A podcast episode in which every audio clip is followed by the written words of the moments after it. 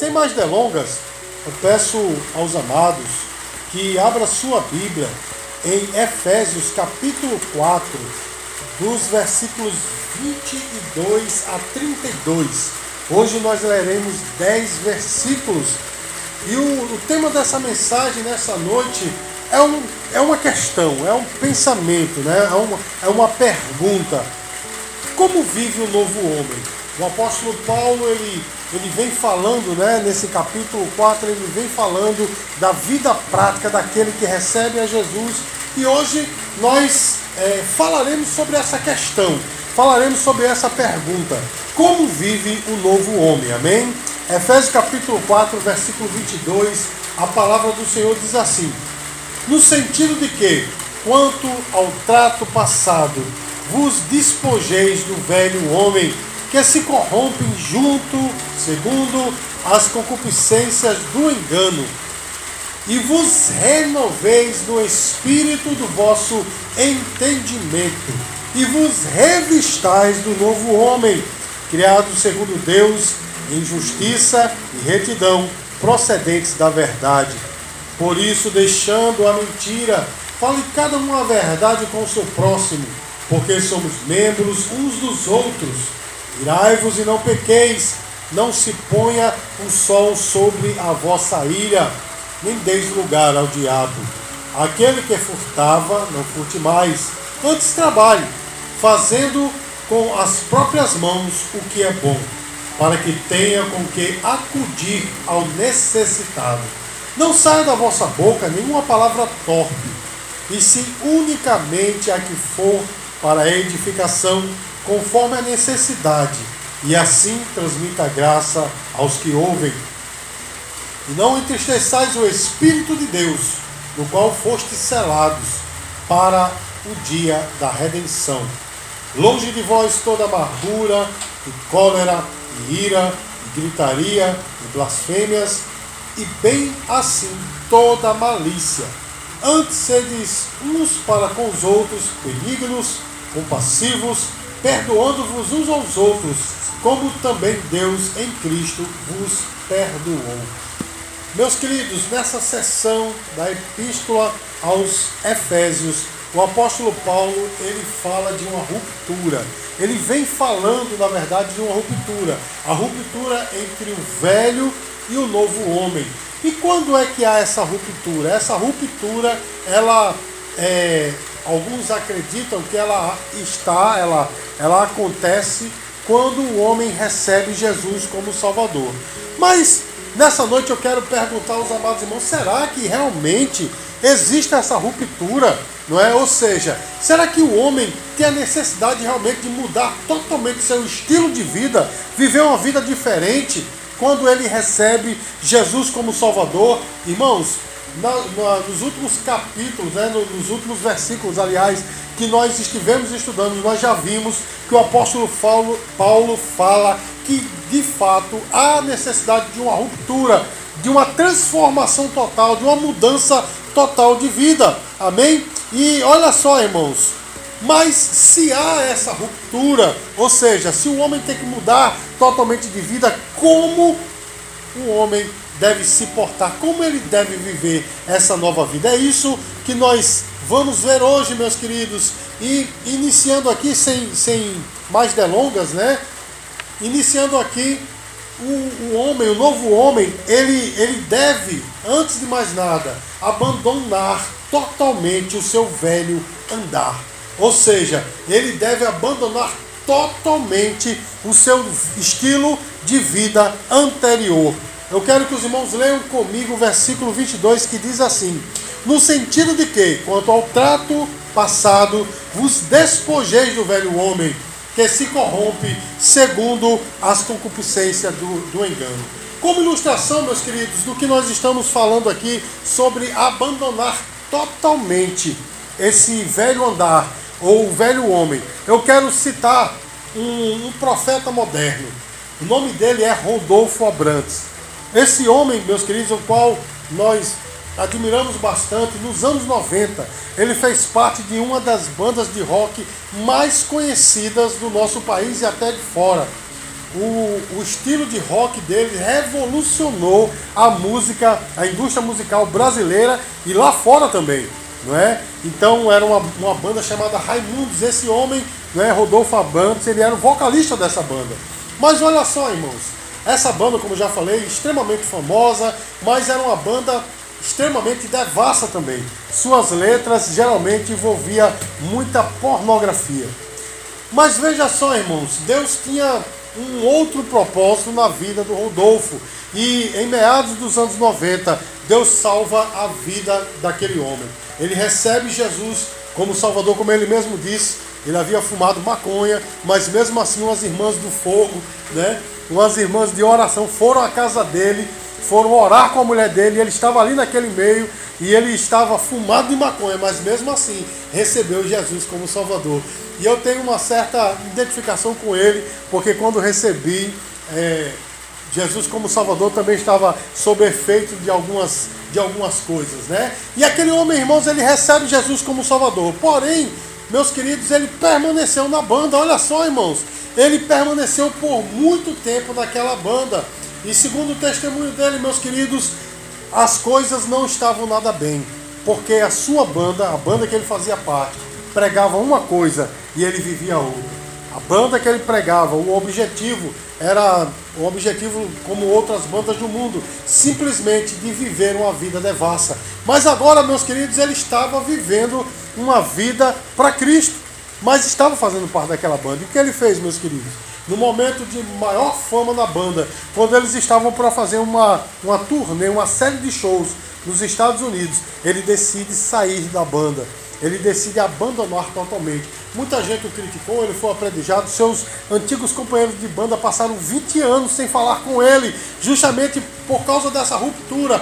Mas ele, em seu testemunho, ele diz: Eu não podia mais cantar aquelas músicas que falavam de promiscuidade, de drogas, de consumo de álcool. Ele não podia mais falar aquilo quando ele não vivia e nem acreditava naquelas coisas, porque ele agora ele era e ele é um pregador da verdade. E aí, meus queridos, houve uma ruptura total. Hoje, meus amados, esse homem é um dos grandes pregadores da nossa nação, Rodolfo Abrantes. Se você jogar o nome dele no YouTube, você vai ver diversas coisas, as suas músicas, tanto quanto suas pregações. E ele formou uma das bandas também mais conhecidas, né? Uma das bandas né? também mais conhecidas, chamada de Rodox. E depois ele, ele, na sua carreira solo, ele já lançou diversos álbuns, dos quais, meus queridos, existem músicas tremendas que exaltam o nome do Senhor. Eu estou falando isso, meus queridos, para ilustrar isso que o apóstolo Paulo falou. É necessário deixar o velho trato, é necessário deixar a velha maneira de viver, é necessário deixar o velho homem. E o que é o velho homem? O velho homem, meus queridos, é a velha natureza que nos aprisiona, que nos que, que essa natureza que está morta e aprisionada ao pecado. E o velho trato, meus queridos, como está nesse versículo, é justamente o velho velho andar, a velha maneira de viver. O que nós estamos falando nessa noite, meus queridos, é que nós temos que abandonar o velho trato, a velha forma de viver. Nós temos que deixar de lado o velho homem que se corrompe pelos desejos enganosos. Olha só que coisa, meus queridos, porque as coisas que tem no mundo, elas são enganosas. Eu vou dizer de novo para você que está nos acompanhando nessa live, as coisas que tem no mundo são enganosas. Elas satisfazem apenas de maneira efêmera, ou seja, satisfazem no momento, mas não dão a satisfação eterna. Elas não têm o poder de satisfazer a alma, muito menos de preencher o coração. Portanto, como o apóstolo Paulo falou, o velho homem se corrompe pelos desejos enganosos. E é justamente isso que nós devemos deixar para trás. E seguindo na sua epístola, o apóstolo Paulo, meus queridos, ele fala que deve, ver, deve haver uma renovação e um revestimento do novo homem. Olha só, ele diz que o, o, velho homem deve ser abandonado, que a velha forma de viver, de, de proceder, deve ser abandonada, mas agora deve haver um revestimento e uma renovação do novo homem. E olha só, meus queridos, versículo 23 diz assim: E vos renoveis no espírito do vosso entendimento. Não é apenas deixar o velho homem, mas é também se renovar ou seja, ter um novo proceder. E seguindo mais adiante, meus queridos, Versículo 24 diz que é necessário que nós nos revistamos do novo homem. Versículo 24 diz: E vos revistais do novo homem, criado segundo Deus, em justiça e retidão, procedentes da verdade. Eu quero que você entenda, meus queridos. Se você recebeu Jesus como Salvador, você não pode viver da mesma maneira. É necessário que você deixe o velho trato. É, é necessário que você deixe a velha maneira de viver. E é necessário agora que você se revista desse novo homem, desse novo homem que se renova segundo Deus, ou seja, é um novo proceder, é uma nova vida. Não tem como nós conciliarmos a nossa antiga maneira de viver com o, o novo homem, com o novo proceder com Cristo na nossa vida, se Cristo está no teu coração, meu irmão, você tem que andar em novidade de vida. Eu acredito que você está acompanhando essa mensagem e está entendendo que eu não posso, eu não posso ter os mesmos é, trejeitos, as mesmas atitudes, os mesmos pensamentos que eu tinha no passado. Se, eu, se, Jesus está na minha vida, agora eu devo andar de uma nova maneira. E como é que vive o, o, novo homem na prática, meus queridos? Como é que vive? O apóstolo Paulo ele começa a dizer para nós como vive o novo homem. Começando pelo versículo 25, ele diz que o novo homem ele deve abandonar a mentira. Olha só o versículo 25. Por isso, deixando a mentira, Fale cada um a verdade com o seu próximo, porque somos membros uns dos outros. Tudo que nós vivemos, meus queridos, quando estamos no mundo, é uma mentira. Nós costumamos é, dizer para as outras pessoas aquilo que nós não somos. Você quer uma coisa mais hipócrita do que as redes sociais?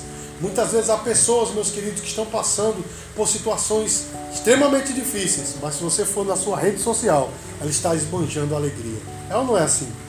Nós estamos vivendo na era da imagem. Nós somos mentirosos, é, digamos assim, contumais, contumazes. Nós somos mentirosos inveterados, porque nós mostramos alguma coisa na rede social que nós não somos. Nós chegamos a, a escrever nos blogs, nos microblogs, como Facebook e Instagram, nós começamos a dizer: se melhorar, estraga. Mas só eu e Deus sabemos como está o nosso coração. Então, o que o apóstolo começa a dizer aqui é que nós devemos abandonar a mentira, não devemos viver uma imagem, não devemos expressar uma imagem daquilo que nós não somos, mas devemos viver a verdade de Cristo em nós, devemos viver na verdade. E continuando aqui, meus queridos, ele diz que o novo homem abandona a ira. Versículo 26 diz assim: Irai-vos e não pequeis, não se ponha o sol sobre a vossa ira. Meus queridos, eu não posso viver da maneira que eu vivia, a maneira violenta, contenciosa, como eu vivia no passado. É necessário que eu abandone a ira. E olha só o que é que diz, meus queridos, esse texto: Irai-vos, mas não pequeis. Por que o apóstolo Paulo fala isso, meus queridos? Porque ele também não é irreal ele também não é utópico de dizer que o crente agora ele vive totalmente a parte da ira, ele não se altera de maneira nenhuma. Não, meu irmão, ele reconhece que há momentos que nós perdemos até a paciência. Porém, ele diz assim: irai-vos, mas não pequeis. Não se ponha o sol sobre a vossa ira. Isso quer dizer a raiva, né? a, a, a alteração de emoções. Ela pode até haver, mas deve haver apenas em um momento não pode se perpetuar em nossos corações, como as pessoas do mundo agem. Porque há pessoas, meus queridos, que não perdoam. Não é verdade, meu irmão? Há pessoas que levaram uma pisada no pé 10 anos atrás e caçam aquele que pisou o seu pé durante 10 anos a fio para poder dar o troco. Não é assim, meu irmão? Não esquece. Essa pessoa não tem ah, o poder né, de perdoar. É uma pessoa que vive na ira. Mas o apóstolo Paulo diz que o novo homem ele abandona a ira. E mais importante ainda, ele diz que o novo homem não dá lugar ao diabo. Versículo 27 diz assim: Não deis lugar ao diabo. Ô oh, meu irmão, como isso é, é propício para nós hoje, né? Não dar lugar ao diabo. O que é que isso quer dizer, pastor Ricardo? Isso quer dizer que há muitas oportunidades que nós damos ao diabo para ele agir na nossa vida. Mas quando o homem ele nasce de novo, ele nasce em Cristo, ele vive na vigilância. Não é assim, meu irmão? Porque Jesus ele fala vigiai e orai. Esse deve ser o proceder do crente. Eu quero que você observe que todas as vezes que Jesus ele fala a respeito da oração, antes ele fala da vigilância, porque o homem deve estar vigilante. O apóstolo Pedro, Pedro ele disse o seguinte: ele disse, meu irmão, que o nosso adversário anda ao nosso derredor, bramando como leão, querendo nos tragar. Você está entendendo o que eu estou falando, meu irmão? Há muitas coisas que nós podemos fazer para dar lugar ao diabo. Mas aquele que nasceu de novo não dá lugar ao diabo. Ou seja, quando era para ele perder a cabeça, ele continua na sua calma. Você pode dizer glória a Deus? Glória a Deus. Quando era para ele agir de uma maneira desonesta, ele permanece honesto. Quando era para ele dar um troco, ele oferece a outra face. Quando era para muitas vezes ele causar uma contenda, ele prefere perder a sua razão, perder até valores para não causar uma contenda. Esse é o proceder do crente, não dar lugar ao diabo. E existem muitos, meu irmão, que estão agindo assim, dando lugar ao diabo. Na verdade, abrindo portas e mais portas para que o diabo possa agir na sua vida. Os irmãos estão entendendo o que eu estou falando, meu irmão? Então o apóstolo Paulo ele diz que o novo homem ele não dá lugar ao diabo e ele abandona a desonestidade. Versículo 28. Olha só, meu irmão, diz assim: aquele que furtava, não furte mais, antes trabalhe, fazendo com as próprias mãos o que é bom, para que tenha com que acudir o necessitado. Observe, meu irmão, que o apóstolo Paulo diz que o novo homem, ele não anda na desonestidade. Como isso é urgente para nós que somos brasileiros, né? Que temos o famigerado jeitinho brasileiro. Porque tudo no nosso país, meu irmão, é tirar vantagem. Na década de 70 havia um jogador de futebol que ele chamado Gerson, jogador da seleção é, brasileira. Ele fez um comercial e nesse comercial ele no comercial ele, ele tirava vantagem em tudo. E aí criou-se uma gíria que ninguém fala mais, né? Só os antigos como eu conhecem essa gíria, né? Chamada de Lei de Gerson. E a lei de Gerson se transformou no famigerado jeitinho brasileiro. A lei de Gerson é tirar vantagem em tudo. E nós, infelizmente, está impregnado, meu irmão, na cultura brasileira, tirar vantagem em tudo. Não é verdade, meu irmão? E para isso até é, recorrendo à desonestidade. Mas aquele que nasceu de novo, meu irmão, ele não tem a nacionalidade apenas brasileira, ele tem a nacionalidade do céu. E é por isso que ele não vive da desonestidade. Aquele que furta não furtava mais, aquele que colocava um gato já não bota mais, aquele que fazia né, é, conchavos para ganhar, né, oferir lucro em cima da perca do, do outro, já não faz mais, porque ele agora tem uma nova natureza. E olha só o que, é que o apóstolo completa, fazendo com suas próprias mãos o, o que é bom, para que tenha como ajudar o necessitado. Porque geralmente, meu irmão, quem tira vantagem do outro não gosta de ajudar ninguém, não é verdade? Mas o apóstolo Paulo, a Bíblia, está dizendo para nós que nós devemos andar no caminho contrário e que caminho contrário é esse? É andar na honestidade e ajudando os outros. Sabe por quê, meu irmão? Porque muitas vezes ao seu lado tem pessoas que necessitam de você. Não é só da sua oração, não. Sua oração é muito importante, mas não é apenas da sua oração. Muitas vezes precisa do que está no seu bolso. E como a gente está né, sempre querendo oferir lucro, sempre buscando a, a, a vantagem para nós, a gente não ajuda, mas o cristão é diferente. O cristão estende a mão necessitado. E ele continua dizendo que o novo homem ele abandona um linguajar pejorativo. Olha só, meu irmão, versículo 29. Não saia da vossa boca nenhuma palavra torpe, e sim unicamente a que for boa para edificação, conforme a necessidade, e assim transmita graça aos que o ouvem. Meu irmão, da boca do crente tem que sair bênção. Pastor, mas como assim o crente não pode exortar os outros? Não, ele deve, inclusive, exortar os outros. Mas o seu linguajar deve ser bênção. Lá em Colossenses capítulo 3, eu não me lembro o versículo, eu acho que é o 16. O apóstolo Paulo também, ele diz que a nossa palavra deve ser temperada com sal Sabe o que isso quer dizer, meu irmão? Da nossa boca não pode sair uma coisa insalubre, uma coisa que não tenha gosto, mas ao contrário, da nossa boca tem que sair palavras que edificam, palavras até duras que talvez né, exortem as pessoas, mas que causem algo bom Tem que ser palavra de bênção, meu irmão. Ao invés de você estar falando da vida alheia, meu irmão, vai falar do evangelho para as pessoas. Ao invés de estar fomentando fofocas, falando que há de se é, alguma coisa de bem. Não, meu irmão, vai falar do Evangelho. Seja uma bênção na vida das pessoas. É isso que o apóstolo Paulo está falando, meu irmão. E hoje, meus queridos, há pessoas que conhecem muito mais integrantes do Big Brother, a vida deles, o que eles fazem, por onde eles passaram, do que até os apóstolos de Cristo. Se eu perguntar para alguns cristãos hoje qual o nome dos participantes do Big Brother mais recente, vai dizer todos onde moraram, o que são, e se eu perguntar o nome dos 12 apóstolos, não sabe dizer três. Meu irmão, da sua boca tem que sair bênção. E olha só, meus queridos, ele ainda diz que o homem que é nascido de novo, ele não entristece o Espírito Santo. Verso desculpa, versículo 30, ele diz assim: E não entristeçais o Espírito Santo, no qual foste selado para o dia da redenção. Meus queridos, se o nosso proceder não é conforme o apóstolo Paulo está falando aqui, não é um novo proceder, um proceder que exalta a vida de Cristo, nós estamos entristecendo o Espírito Santo.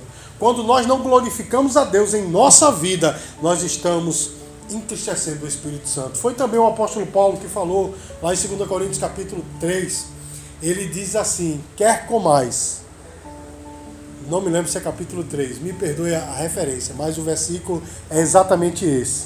Quer comais, quer bebais, ou façais qualquer outra coisa, fazei tudo para a glória de Deus. A nossa vida deve ser para enaltecer a Deus. Eu quero lembrar você que nos dias que o apóstolo escreveu essa palavra, comer e beber, praticamente, era o único divertimento que eles tinham. E aí, meus queridos, ele diz: quer comais, quer bebais, ou façais qualquer outra coisa, fazei tudo para a glória de Deus. Isso quer dizer, meus queridos, que até no nosso divertimento, a nossa vida deve glorificar a Deus. E quando nós agimos de maneira contrária, nós estamos entristecendo o Espírito Santo. Você já imaginou, meu irmão, quantas vezes eu e você já deixamos o Espírito Santo triste? Se, se tivermos isso na mente, meu irmão, o nosso procedimento, ele vai mudar. Se eu pensar, ora, o meu agir, se for contrário àquilo que Deus quer, eu vou entristecer a Deus. Meu irmão, o nosso procedimento ele vai mudar. E o apóstolo Paulo, ele ainda diz, né, a última forma de vida, né, de nova vida, né, daqueles que servem a Deus é o seguinte, que é, abandona todas as manifestações pecaminosas. Versículo 31 diz assim: Longe de vós toda amargura, cólera, ira, gritaria, blasfêmias e bem assim toda malícia.